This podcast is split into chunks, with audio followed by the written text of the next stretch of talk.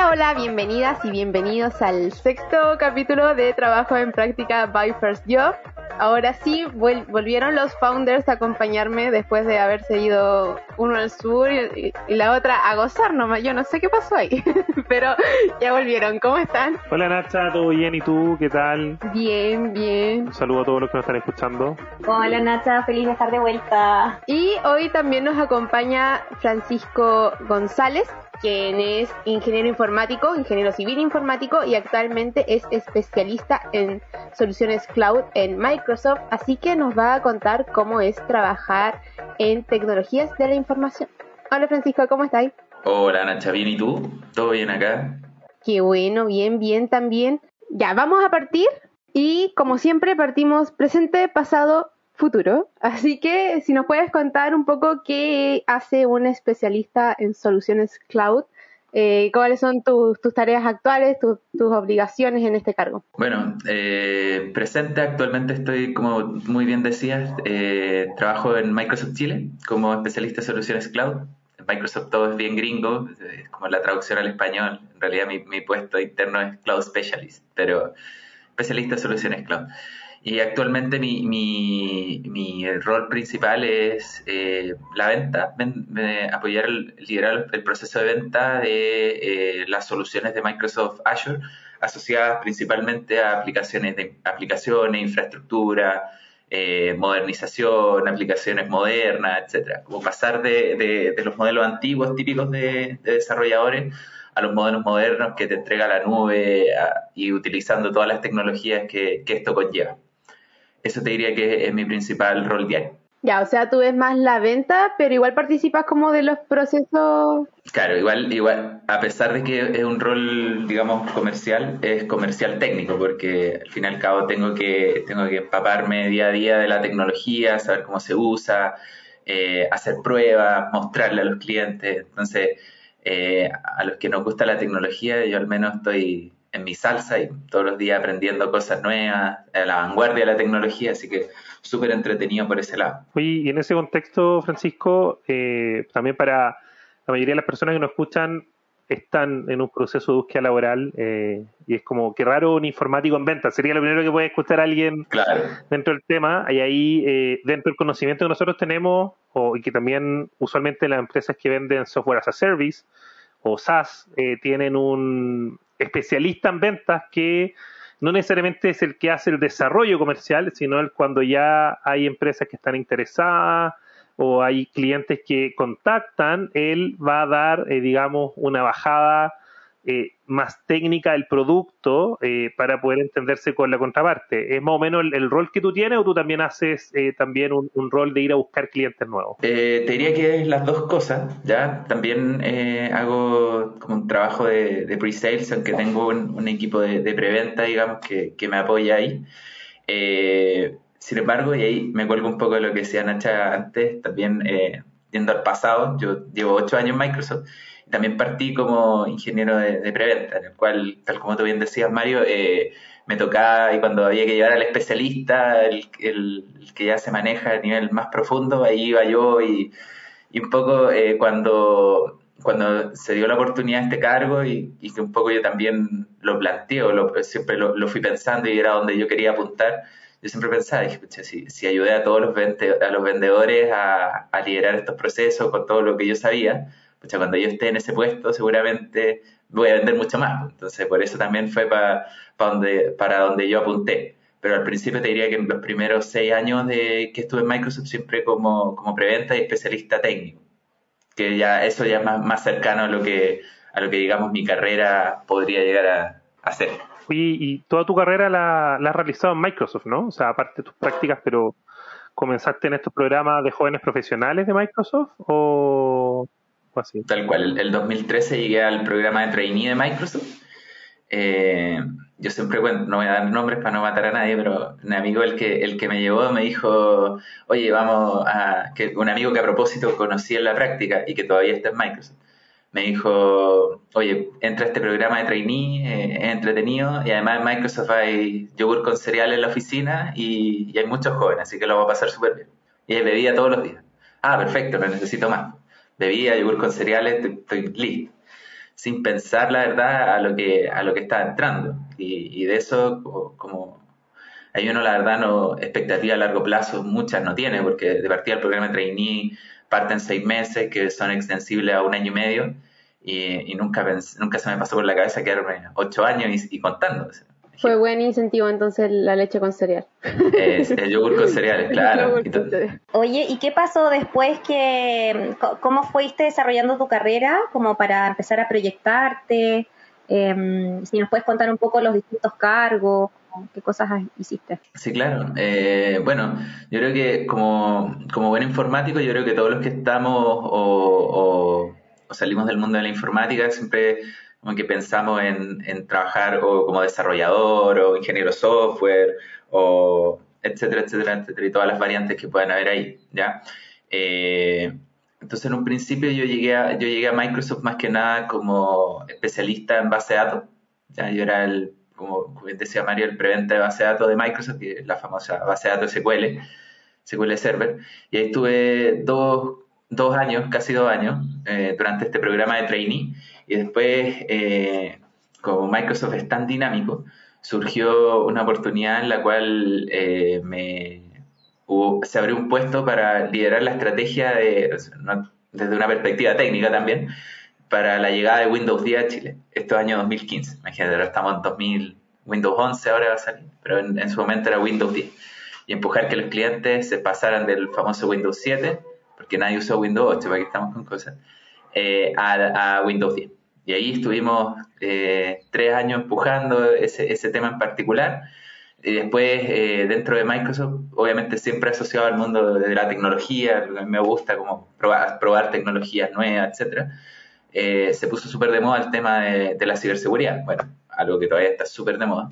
Y ahí mi jefe del momento me dijo, ¿sabéis qué? está la oportunidad de que, de, que entre a trabajar el equipo de, de ciberseguridad y no sé si te gustaría obvio, y me empecé a, meter al tema de, ciberseguridad.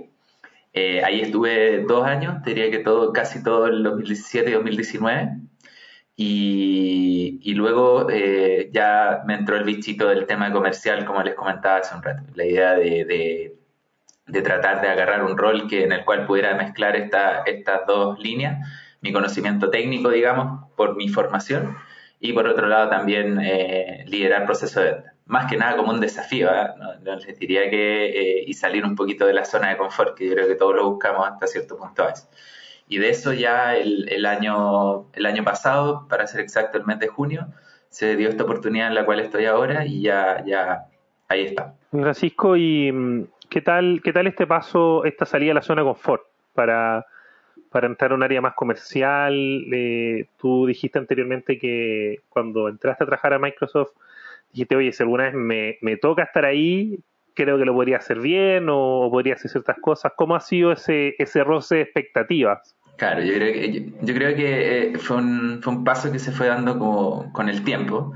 Creo que también tengo compañeros que, que también vienen del mundo informático y, y se quedan en el mundo de desarrollo, no sé, se van al, más que desarrollo como consultores, se van a, implementar proyectos en clientes, etcétera. Eh, y es como un poco lo que te ofrece Microsoft, es decir, oye, o, te vas por una vertiente más técnica, digamos, o combinas tus conocimientos técnicos con el mundo comercial, que era un poco lo que, lo que yo también hasta cierto punto busqué. Creo que, y cómo ha sido ese paso hacia eso, la verdad ha sido para nada, no fácil, ha sido miel, miel sobre hojuelas, como dicen por ahí, sino que ha sido un desafío importante que me ha llevado a, empaparme de otros conocimientos que uno como informático quizás no te enseñan tanto en la universidad. Eh, liderar el proceso de venta, eh, etcétera. diría que liderar el proceso de venta es como se, se resume principalmente. ¿Y dirías que fue esta misma movilidad dentro de Microsoft la que te hizo ir adquiriendo estas otras habilidades para el mundo comercial? Porque igual pasaste por altos cargos a lo largo de, los ocho años. Eh, totalmente, totalmente. Yo creo que, si bien obviamente no me siento un erudito para nada del tema, eh, creo que el, mismo hecho de ir pasando y, teniendo este roce con distintos clientes, papándose un poco de los procesos de venta, también te va, te va dando estas ganas de, hasta cierto punto liderar. Oye, y respecto al, a los roles, los distintos roles que has tenido en la empresa, eh, ¿qué, ¿qué habilidades sientes que o qué conocimientos eh, debieron enseñarte en la universidad que quizás no lo viste, pero que sí lo aplicas, lo aplicaste full en tu carrera? Obviamente el tema de, habilidades blandas. ¿ya? Yo creo que eh, nosotros somos una empresa que, tiene mucha cara de cliente y, a mí de repente me pasaba en la universidad que tenía compañeros que, que, no sé, teníamos que presentar y eran bastante tímidos en relación al tema.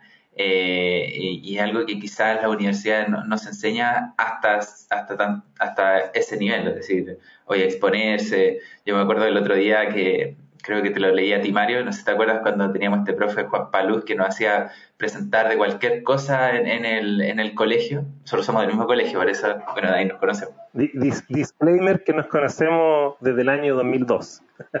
más o menos, más o menos. Eh, entonces, eh, yo diría que el tema de habilidades blandas, porque todo lo demás, eh, las habilidades duras, yo creo que se pueden formar. Eh, un informático, obviamente, si entra a estudiar informática, va a aprender de tecnología, es algo que no le guste, pero si le gusta, lo va a aprender. Alguien que quiere tener una tendencia más comercial, la va a tener, lo va a poder aprender. entonces, yo te diría que las habilidades blandas es un punto importante, yo creo, más cuando tú tienes un trabajo en el que no solamente tienes relación con clientes, sino que también tienes que relacionarte internamente con tu equipo, trabajar con un equipo externo de, Microsoft, además ustedes saben que, no es solo Microsoft Chile, sino que también Microsoft Latinoamérica, en el cual tú tienes un jefe en Chile, pero otro en Latinoamérica. Eh, entonces, eh, el tema del relacionamiento y, generar conversaciones de alto nivel es, importante. Oye, Francisco, y, en ese contexto, eh, pareciera que fuera un capítulo auspiciado por Microsoft, pero no auspiciado por Microsoft. Eh, pero, pero sí, sí esperemos que nos pise después. Ah, no, pero, pero interesante, eh, me gustaría ir un poco atrás, o sea, no, no tan atrás del colegio, eh, pero sí el tema de la universidad. no es tan común que los jóvenes del área informática lleguen a trabajar a Microsoft. en comparación a otros países, esto también pasa con IBM, eh, pasa también con otras empresas que quizás acá no, no son tan grandes, eh, que sí son mucho más grandes, por ejemplo en México como una AWS, una Amazon Web Service, o eh, este, un Salesforce, que está muy fuerte en Argentina, está muy fuerte en México. estas grandes titanes tecnológicos antiguos, se podría decir, no, no, es Facebook, no es Google, ¿cierto? No, no es del mundo startup. ¿Cómo, ¿Cómo fue llegar a trabajar ahí? Porque tampoco los, los programas de trainee de Microsoft son, son ajustados, no, no son de grandes convocatorias. ¿Cuáles crees tú que fueron los elementos que a ti te llevaron a trabajar? O, dado que quizá hoy día también el programa siga, eh, ¿qué le recomendarías tú a una persona las habilidades al momento de postular? ¿Necesitas saber full inglés o no? Eh, ¿qué, ¿qué, es lo que lo haría quedar hoy día trabajar dentro de Microsoft y pueda aún eh, usar esos cereales con yogur si es que todavía están en la oficina. pandemia creo que ya no está, pero no sé. Eh, bueno, obviamente eh, para, entrar a, trabajar a Microsoft hay que ser un tipo súper apasionado por la tecnología.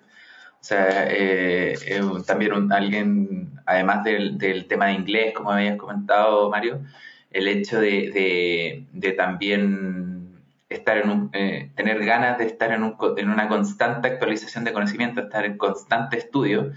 Eh, yo creo que el tema también de, de, la habilidad blanda es, importante. O sea, si tú eres una persona a la cual eh, tú me dices, sabes que no, me gusta hablar en inglés en público y tampoco me gusta exponerme a, presentaciones con clientes, bueno, no sé si este sea la mejor alternativa para ti, ya porque es algo que nosotros hacemos casi todos los días.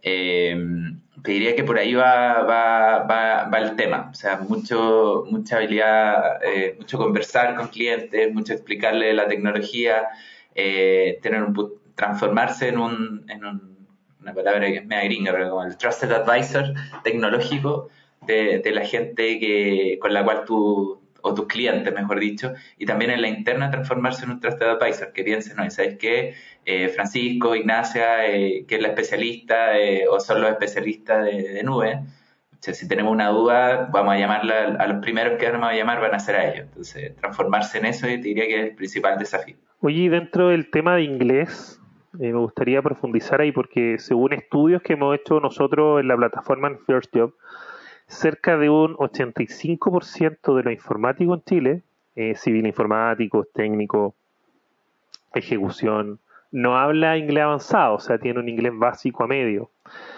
la primera pregunta es, ¿cómo, ¿cuál es el nivel de inglés al momento de una práctica o de un programa técnico que tú debes saber? ¿Sí? Para postular, porque quizás muchos no postulan porque creen que quizás se necesita tener así full conversacional. Esa es la primera pregunta. Y la segunda es, ¿qué consejos le darías tú a las personas que son del área informática para que puedan aprender o mejorar su inglés? Noto acá, un, para quienes no estén escuchando, eh, nosotros con Francisco somos hijos de la educación pública, entonces no venimos de un colegio eh, full inglés, para que quienes crean que, que, no, nos enseñaron y, que por eso también había una ventaja desde ahí. No, entonces cuéntale también a las personas que nos están escuchando cómo lo hiciste tú para mejorar eh, y para ir mejorando, porque supongo que ya Microsoft tienes cursos, tiene ciertas cosas, pero previo a la entrada. Claro, y como, como bien decía Mario, nosotros somos del A45, ese es nuestro colegio, el, A45 el, del Liceo de las. Aprovechando de mandarle un saludo a toda la gente del Liceo de las y gente con colegio de con números que dicen eh, con colegio con nombres de bazooka rusa claro. Eh, que, que, la mayoría que es la mayoría del, de las personas en Chile que, que estudia que estudiamos en colegios públicos entonces ¿Cómo, ¿Cómo, podrías tú hacer eh, ese consejo? Sí, eh, yo eh, ahí em, yo creo que se mezclan dos aspectos. Además está decir que yo el otro día lo analizaba, creo que mi hermana vino acá a mirar mi oficina, mis correos, y diría que el 50% de los correos que me llegan en el día son en inglés, ya por cosas internas. el consejo acá yo les diría que es eh, tratar de, leer mucho, eh, muchas de las tecnologías que, son nuevas o están, o están llegando. Tienen mucha, si bien hay, hay literatura, digamos, en español, también hay mucha que está en inglés. Entonces, y hay muchos conceptos que, que hasta cierto punto eh, se manejan más en inglés que en, que en español. Entonces te diría que el, como dos cosas. Lo primero es que, tal como tú bien decías, Mario, yo yo desde que estaba en el colegio, en la misma universidad, siempre eh, muchos de los temas, de los distintos tópicos que uno ve en la universidad, de repente tienen solo literatura en inglés. Entonces medio yo también me esforzaba porque sabía que hasta cierto punto era, era algo importante. Yo creo que si hay algo que, que pudiera darle consejo a todos quienes pueden llegar a escuchar esto es esforzarse a salir de la zona de confort que lo habíamos comentado anteriormente y, y leer en inglés. Yo te diría que el leer, eh, escuchar eh, de repente podcasts en inglés eh, de, temas de tecnología o que, están, o que son relevantes te, llenan mucho, más que hacer un curso en algún X, lugar. El día a día también te, te va, el, hecho de leer mucho en inglés también te sirve. Y, y, en Microsoft te diría que es el día a día también que te va, te va, te va empapando. Yo creo que si, no sé, si Microsoft fuera ruso, obviamente, y escuchara todos los días palabras en ruso, seguramente me, iría empapando de hablar ruso o, el idioma que sea. Entonces, la verdad es que te diría que es una mezcla de, mucha lectura y mucho estudio, de temas que obviamente para uno son atingentes o interesantes, pero por otro lado también el día a día te, te va empapando. Yo te diría que para partir, obviamente, eh, si tú quieres postular a Microsoft, eh, tienes que tener al menos saber leerlo, ¿ya? Eh, y, y, y, de ahí para adelante. Yo creo que ya después irse dejando llevar en cuanto a, hablar en inglés, en principio inglés, inglés medio, medio tarzán, como dicen por ahí, pero después ya uno va mejorando con el tiempo. Oye, Francisco, y siguiendo en esta línea de, de los consejos al momento de postular en una empresa más dedicada a la tecnología, dijiste que se fijan mucho que uno sea apasionado en, en el área. ¿Cómo, ¿Cómo hiciste para el proceso de postulación que eso se notara por tu parte. En tu currículum habían algunas actividades previas que denotaban eso, o fue el proceso de entrevista. Eh, bueno, yo no lo comentamos de las prácticas, pero bueno, yo he hecho dos, hice dos prácticas profesionales, una en el extinto Banco París, que antes eh, París tenía un banco, eh, y en Kimberly Clark, ¿ya? en una, la verdad que llegué como, yo solamente sabía desarrollar, entonces trabajé fuerte en, temas de desarrollo interno del banco. Y en la segunda práctica, eh, estaba súper de moda en el año 2012 el tema de desarrollo móviles. Entonces eh, tuve que desarrollar una aplicación en Android para Kimberly Clark. Eso fue mi, práctica. ¿ya? Eh, ahora, en relación a postular a, y, eso yo diría que fue un poco lo que, que también, el mismo hecho de irme empapando de, trabajar en el día a día, creo que toda, toda esa experiencia siempre sirve. Yo diría que un poco ahí el, consejo es, eh, contar un poco, ser súper transparente. Yo creo que también acá de repente eh, puede pasar que alguno se, típico, eh, se pone medio chamullero, digamos, o, puede mentir sobre su experiencia.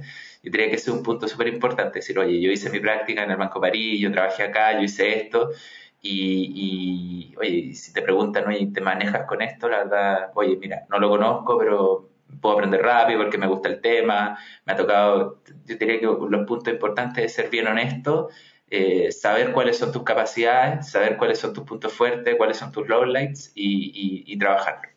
Diría que por ahí es donde vamos. Oye, Francisco, eh, relacionado a eso también, nosotros tenemos un, uno de los primeros capítulos del podcast, eh, tener experiencia sin experiencia. Y habla de, de, de, lo importante que son todas estas experiencias que tú tienes en la universidad, proyectos en los que participas, em, emprendimientos, etcétera.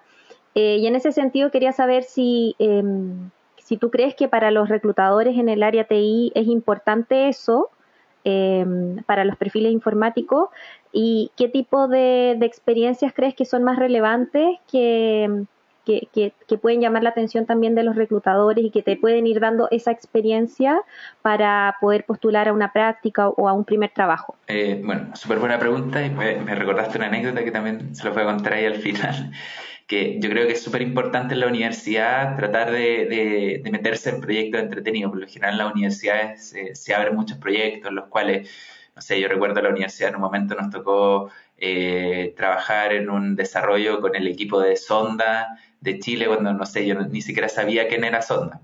Entonces, meterse en, distintas cosas entretenidas te pueden servir. Y lo otro que, que que también es súper importante, al menos para mí cuando yo también me toca entrevistar gente, es ser súper eh, honesto. y acá un poco la anécdota que te iba a contar, que cuando yo llegué a la, a la práctica del Banco París, eh, mi jefe del momento, con el cual todavía hablo, eh, me preguntó, me dijo, oye, ¿tú sabes de este tema? Mira, la verdad no sé, oye, y de este tema en particular, no, la verdad no, tampoco sé mucho, pero, pero en realidad, eh, por todo lo que me preguntaba, yo no sabía mucho, para ser súper sincero. Y, y al final le dije, mira, sabes que de todos los temas que me tocaste, yo no, no, no, no sé mucho, pero tranquilo que yo aprendo rápido. Y eso eh, a él le quedó. Y, y, después ya cuando quedé en la práctica, ya medio la había terminado, típico ya casi como en el almuerzo de despedida de la práctica, él me, transparentó y me dijo, oye, ¿sabéis qué, Pancho? Yo te dejé a ti porque vino mucho, mucho muchacho informático y me decía, no, yo sé todo, yo, pucha, esto lo inventé yo casi, lo sé al revés del derecho, pero tú fuiste el único que en realidad me dijo, eh, ¿sabéis qué? Yo en realidad no sé, pero aprendo rápido. Y, en realidad no sabía, y lo aprendiste rápido y, y te fue bien en la práctica. Entonces, eh, yo diría que el tema de la honestidad y más, y ahí volviendo al punto que me preguntaba antes, Sofía, que era el tema de, estas transnacionales, en los procesos de las transnacionales, como las empresas como Microsoft, eh, AWS, Salesforce que mencionaba Mario, hay un, hay un background check súper importante. O sea, si tú dices, oye, yo trabajé en el Banco París, llaman al Banco París, aunque ya no esté, o de alguna forma, eh, lo mismo en Kimberly Clark, entonces ahí ser súper transparente y no, no, no, irse por los carriles, como dicen por ahí, o, ser medio chamullero en relación a tu experiencia. Yo creo que ahí lo importante es ser súper transparente. Oye, con respecto al, a, tu, a tu pega actual, tú, tú dijiste, saliendo de la universidad, bueno, entré a Microsoft, eh, tuviste algunos años de desarrollo de software, eh, ahora estás más desde el punto de vista más de fierro, le llamo yo, más, más, más de infraestructura, más de infraestructura en términos de, trabajo. Eh, ¿cómo, te sigues tú manteniendo activo? Y si, y, si para ti un tema en el tema de desarrollo de software, porque el tema de desarrollo de software va de la mano con la infraestructura. A veces el tema de desarrollo crece mucho más rápido que la infraestructura misma a través de ciertos frameworks que se ocupan, de ciertos lenguajes de programación que eh, incluso hacen algunos puentes entre diferentes infraestructuras que hoy día están utilizadas. Eh, por ejemplo, hace poco, yo no me acordaba, pero Firebase fue comprado por Google. Entonces, y, es un tema que usualmente estaba fuera de lo que era la infraestructura tradicional de, software. Entonces, ¿cómo, ¿cómo te mantienes tú? ¿Para ti un tema o no mantenerte dentro del tema de desarrollo de software o no? ¿Seguís programando? ¿Haces temas que sean freelance?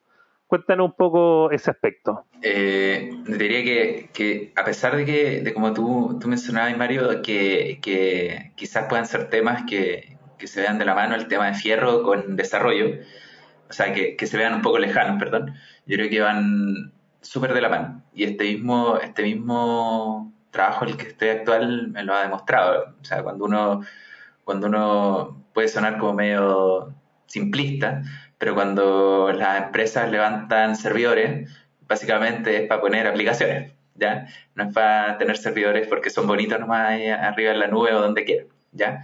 Eh, y en cuanto a, a cómo me estoy manteniendo actualizado, diría que ha sido un súper, súper desafío para mí, porque tal como te comentaba, me di la vuelta como por otro lado, estuve trabajando fuerte en base de datos, eh, después me fui a Windows, después estuve en ciberseguridad y ahora de vuelta acá. Eh, la, la, evolución que ha tenido el tema de la tecnología de desarrollo, de las metodologías ágiles, DevOps, AKS, containers, Kubernetes, etcétera, etcétera, Dockers y, y un sinfín de conceptos, son conceptos que cuando yo salí de la universidad ni siquiera existían. Yo, por ejemplo, eh, me, da, risa que ahora están súper de moda y en todos lados están buscando desarrolladores Python. Yo cuando estaba en la U Python tenía un año, nadie, nadie desarrollaba Python. Claro. Entonces, así. Y, Ruby también. Claro, Ruby on Rails. Python como Ruby on Rails. Claro, y esos temas que, que, nadie te lo enseñó se transforman en un desafío para uno. Ya, yo diría que eh, el desafío ha sido principalmente mantenerte en constante actualización. Nosotros, eh, bueno, todas las, todas las, grandes vendors de tecnología eh, tienen certificaciones. Nosotros obviamente en la interna también tenemos cursos y se nos insta también a, pasar esos cursos. Es decir, oye, tú como especialista tienes que al menos tener un nivel, a nosotros tenemos niveles de, de conocimiento técnico de 100 a 300 al menos un conocimiento 200 en esta tecnología en particular. Y sí que ha sido un desafío eh, el mismo hecho de tener la, o avanzar en metodologías ágiles versus lo que era en su momento cuando yo salí de la universidad. Eh, creo que ahí el desafío es mantenerse en constante actualización y, no dejar nunca el hecho de tener que estudiar. Yo diría que es el, el principal desafío. Siempre mantenerse en constante actualización. Porque al fin y al cabo es un activo que queda para uno. Eso no, tiene que verlo así. O totalmente. En un par de capítulos, no me acuerdo con quién hablamos, eh, en algún momento, no sé, yo quise estudiar medicina y dije, no, eso es para... El problema es que siempre tenéis que estar estudiando, aparte que te vaya muy bien, pero tenéis que estar estudiando.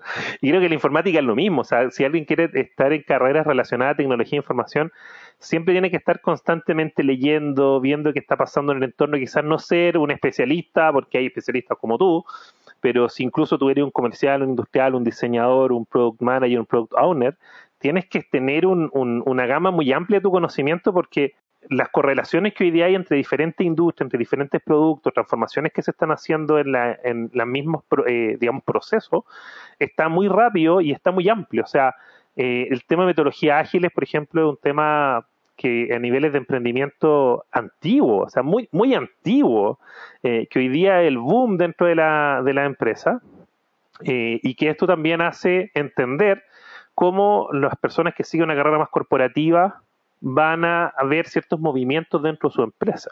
Entonces, si yo estoy en una empresa que es más tradicional y estoy viendo tendencias, puedo yo empezar a estudiar esas tendencias y cuando llegue el momento de decir, oye, ¿quién quiere liderar estos proyectos? Voy a ser el primero que va a tener la oportunidad de trabajar en ello. ¿sí? En, en ese tema, Francisco, y, y, ahora, como decía la Nacha al principio, hablábamos de, presente, pasado y futuro. ¿Cuál es, ¿Cuál es tu futuro? ¿Para dónde tú, tú, quieres desarrollar tu carrera? ¿Quieres seguir trabajando en Chile? ¿Tienes la oportunidad por Microsoft de ir a trabajar fuera?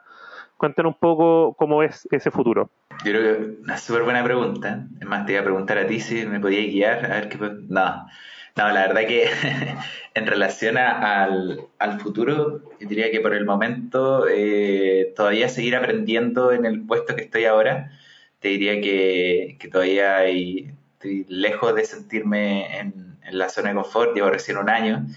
Em, entonces mantenerme ahí. Eh, bueno, obviamente Microsoft te da la, esto se lo dejo a quienes escuchen el podcast, te da la chance, así como todas las transnacionales, eh, o sea, me refiero a las empresas, a los software como AWS, a empresas de software como AWS, Google, etcétera. Eh, tenemos, yo tengo amigos que han, han, tomado la opción y cercanos que dicen, ¿sabéis que me gustaría irme a trabajar a Estados Unidos? Perfecto. El mismo puesto que estaba haciendo acá en Chile, estar en Estados Unidos, se abrió, postulas, quedaste. Tengo muchos que están en Seattle, otros que, que se han ido a trabajar a, a Costa Rica, por ejemplo, a Irlanda, eh, a España. Eh, también tengo amigos que trabajan en AWS. Ahora hace poco un, un súper, amigo se fue a, a AWS España. Entonces, te da chance, te da chance. Y en lo personal, yo te diría que también, o sea, me gustaría tener una oportunidad, al menos un par de años fuera de Chile, pero ahí el tiempo, eh, iremos viendo qué va pasando en el tiempo. Eh, como, bien, como bien hablábamos hace un rato, la tecnología es tan dinámica, ahora Microsoft abrió un data center en Chile, entonces quizá, no sé, qué va a pasar ahí con el data center de Chile, cómo esto va a impactarnos localmente, se van a abrir nuevos puestos, etcétera, no sé. Todavía no, algo que todavía estoy ahí en el camino bien, pero por el momento mantenerme en la compañía. Oye, eh, esta es una pregunta ya más del, del presente, pero en el mundo TI eh, son muy como de comunidades, de, de conocerse un mundo pequeño y como que todos se conocen y, participan de comunidades, etcétera. Em, entonces estoy pensando en los más jóvenes que quieren quizás participar de alguna o, estar más actualizados eh, de, las tendencias, etcétera, em, ¿qué, comunidades recomiendas o dónde pueden acceder a información? Eh, también como para ir armando sus redes de contacto, etcétera. Eh, bueno, obviamente puede sonar un poco obvia la respuesta, pero en, LinkedIn yo creo que es una, una plataforma súper importante en la cual están los referentes no solo a nivel local, sino que a nivel mundial de, distintas tecnologías. O sea, em, cuando me tocó trabajar en ciberseguridad, el mundo de ciberseguridad también es súper, en, Chile también es un mundo, comillas, pequeño, eh, en el mundo de desarrollo también, o sea, eh, y bueno, yo por lo general también estoy publicando los eventos que como Microsoft hacemos, la competencia también lo hace, así que en ese sentido diría que empaparse un poco por ahí, ir generando o conectándose con estas comunidades. Oye, y si no tienen LinkedIn, porque en general los estudiantes recién están como conociendo la herramienta y en, eh, general la, gente con más experiencia es la que tiene LinkedIn, a pesar de que nosotros igual recomendamos usarla, pero, pero ¿hay algún otro canal o comunidad donde ellos puedan participar, quizás pensando en estudiantes? Mira, ahí el, te diría que el, también los distintos vendors de tecnología también tenemos canales, eh, llama oficiales, en los cuales eh, se pueden ir conectando también a través de nuestros sitios oficiales para ver qué están haciendo o qué están haciendo los distintos vendors de, tecnología en Chile. Por ejemplo, Microsoft obviamente siempre publica qué está haciendo, AWS también, Google también me consta que, que lo mismo. Entonces, quizá a través de los, de los canales oficiales de, de, las multinacionales puedan, puedan también empaparse de esa ir generando o conectando con las distintas comunidades. Ojalá se hagan LinkedIn igual entonces. Capítulo 4, primera temporada. Hackea tu LinkedIn para que lo escuchen. Es importante. Ya Francisco, ahora vamos a pasar a la sección de las preguntas de Instagram Stories que dejan nuestros usuarios. Vale. Eh, la primera es, ¿qué tengo que estudiar para trabajar en tecnologías de la información? En el fondo, ¿qué tan diversa es, la gama que está considerada en un equipo que trabaja en esa área? Uy, eh, súper buena pregunta, pero que es súper, súper diversa. Eh, diría que lo típico son industriales, comerciales, eh, obviamente informáticos, eh, de, todo tipo, ingeniero en redes, eh, pero, por ejemplo, mi jefa es licenciada en química, no tiene nada que ver con, con, el tema de, digamos, tecnología, y se fue a poco metiendo hacia ese mundo. Ella partido como trabajando en el mundo de finanzas dentro de Microsoft, y, y finanzas finalmente la fue empujando hacia el mundo de venta y ahora es jefa de ventas, o sea, mi jefa y le aprovecho y mando un saludo, aunque no creo que escuche el podcast, pero bueno, igual le mando un saludo. Eh, entonces es bien variado, yo diría que, que, las clásicas son un poco las, que te iba diciendo, pero tampoco también. Por ejemplo, hay gente que le gusta el mundo financiero y también trabajan en, empresas de tecnología y se van papando, va haciendo carrera también. O sea, puede ser, es bien variado. Nosotros también trabajamos fuerte con muchos abogados. Ustedes saben que el, tema legal, también para los contratos. Eh, también hay gente que, ha hecho carrera en Microsoft como abogado.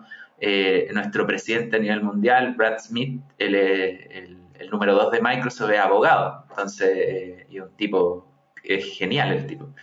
Entonces, eh, eh, yo les diría que es bien variado siempre, pero acá con un concepto en común, ser una persona de la cual te guste mucho la tecnología, si no te gusta la tecnología, claramente no no es, no es, tu, no es tu lugar. Claro, por eso que, que, explicabas antes que igual hay que mantenerse actualizado todo el rato, entonces no importa la carrera, igual tienes que adquirir nuevos conocimientos todo el tiempo. Claro. La segunda pregunta es, ¿hay mucho trabajo en equipo o es más un área más sola? Como trabajas más solo. 150 mil por ciento trabajo en equipo. O sea, eh, acá los llaneros solitarios no, funcionan.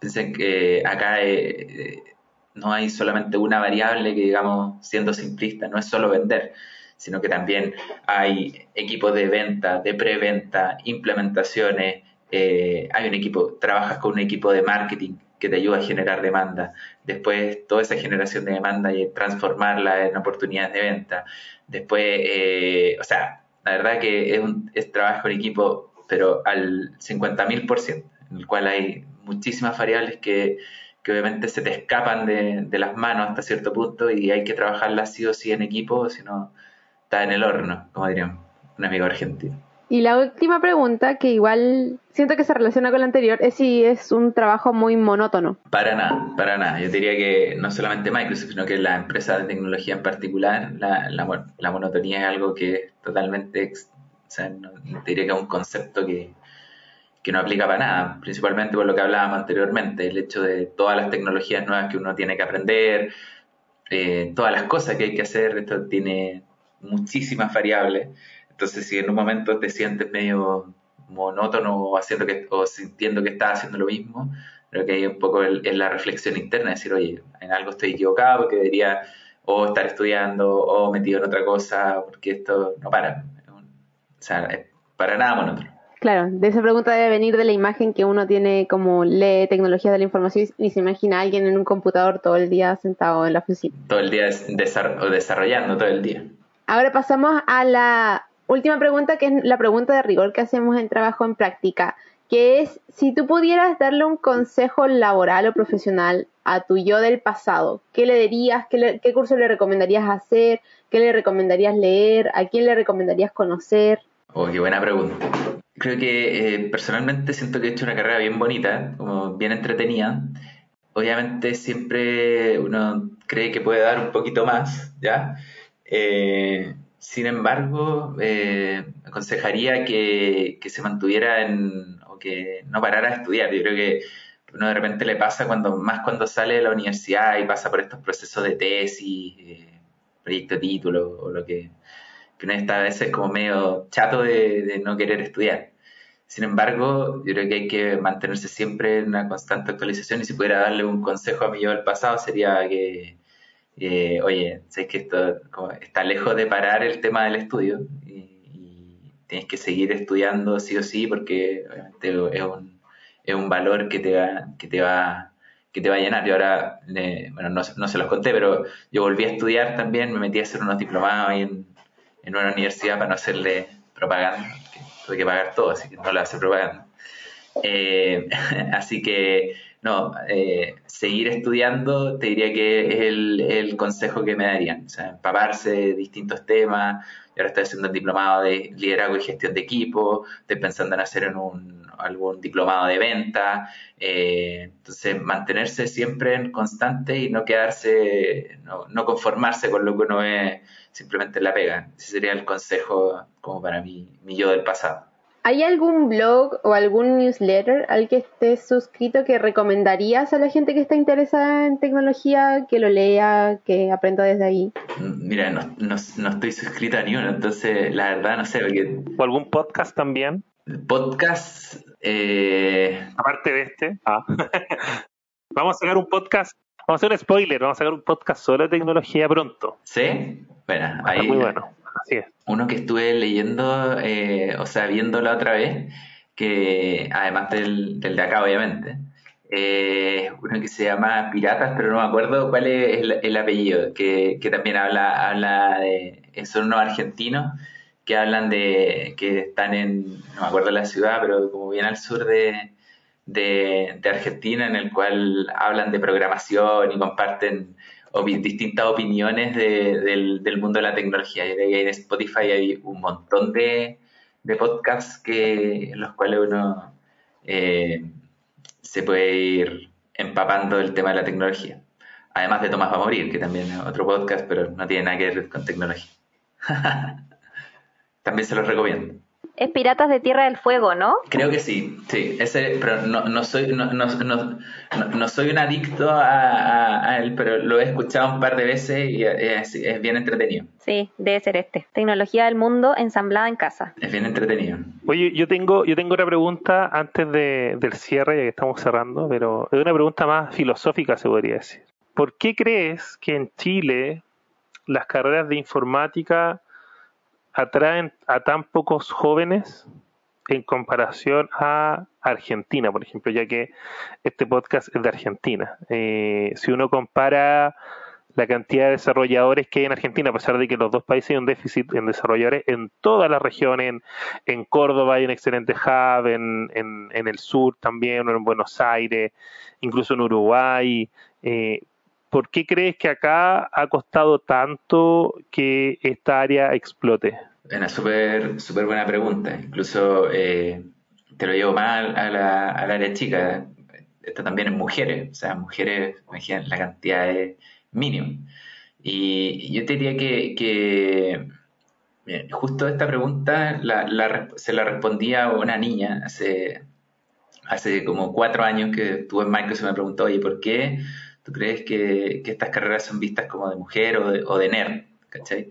Y, al contrario, o sea, te diría que eh, es un poco un paradigma que, nuestra generación tiene que, empezar a, romper, ¿ya? Tanto de que estas son carreras de nerd, o sea, yo de todos modos igual me considero nerd, pero eso no quita que sea algo malo, ¿ya?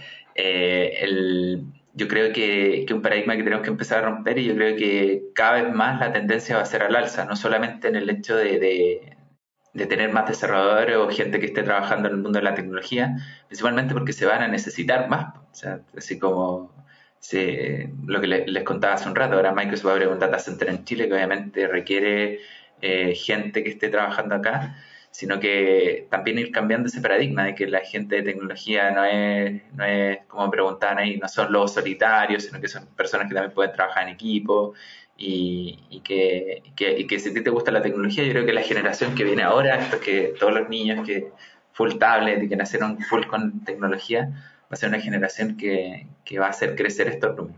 Hashtag todos somos nerds. Claro, y ojalá más mujeres también se metan en esto. Te diría que, que ese otro paradigma también, y me, salga un poco de la pregunta, pero también esto no, no existen las carreras de mujer, no existen las carreras de hombre, y yo creo que también nosotros tenemos que, que de alguna u otra forma, eh, somos los, ser los responsables de liderar esa bandera, de decir, oye, si tú quieres estudiar enfermería, eso no te hace menos hombre, o si tú quieres estudiar informática, eso no te hace menos mujer. Son paradigmas que súper obsoletos. ¿Dirías que es muy machista, por eso las mujeres no entran? Como el ambiente? No, no, te diría que es más bien por, como te decía, paradigma, no es para nada machista, te diría que es más bien por, por lo mismo que hay tan pocos enfermeros, no es porque sea, no es porque sea un mundo feminista, o, Porque, porque medio del paradigma. Sí, son perfiles encasillados en el fondo. Claro.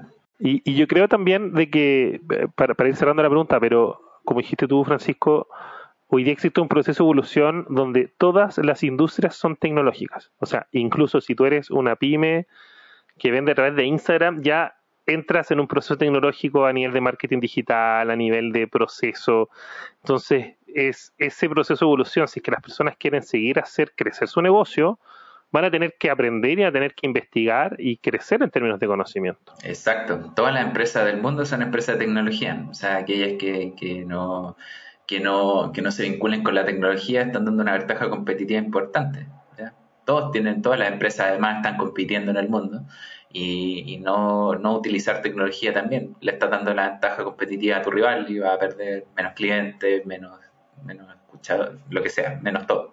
Para cerrar, cerrar de verdad, eh, ¿dirías que lo más desafiante de trabajar en esta industria es lo de mantenerse actualizado todo el tiempo o destacarías otro aspecto? No, te diría que eso es, eh, te diría que el principal desafío, principalmente por, por, y la velocidad también que esto tiene. O sea, realmente las tecnologías que hace, lo que hablábamos con Mario, cuando yo salí de la universidad Java era lo máximo, ahora nadie, nadie todos son Python, todo era, todo era Ruby on Rails, etcétera.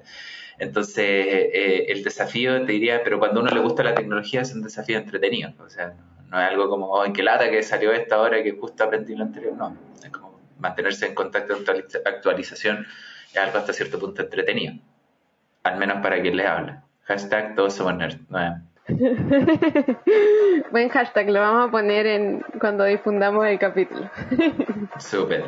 Bueno, muchas gracias Francisco, en verdad te pasaste. Eh, ya definitivamente cerramos después de casi tres intentos de cierre, ahora es oficial, cerramos el capítulo. Eh, le mandamos un saludo a nuestro equipo de First Job que se encuentra en, obvio, Chile, Perú, Bolivia, El Salvador, México y Colombia, y además de los jóvenes profesionales que nos escuchan alrededor de Latinoamérica y otros países del mundo. Invitarlos a que nos sigan en TikTok, Instagram y LinkedIn, estamos como arroba firstjobme, que ingresen a nuestra plataforma, que se creen una cuenta en nuestra plataforma para postular a sus primeros trabajos de 0 a 2 años de experiencia y a sus prácticas profesionales, y que nos sigan y nos escuchen en Spotify, Apple Podcast y YouTube. Gracias, que estén muy bien. Se pasaron. Muchas gracias. Gracias por todo, Francisco. Gracias. Un gusto. Chao, Fran. Gracias. Gracias. Gracias a usted. Chao, chao.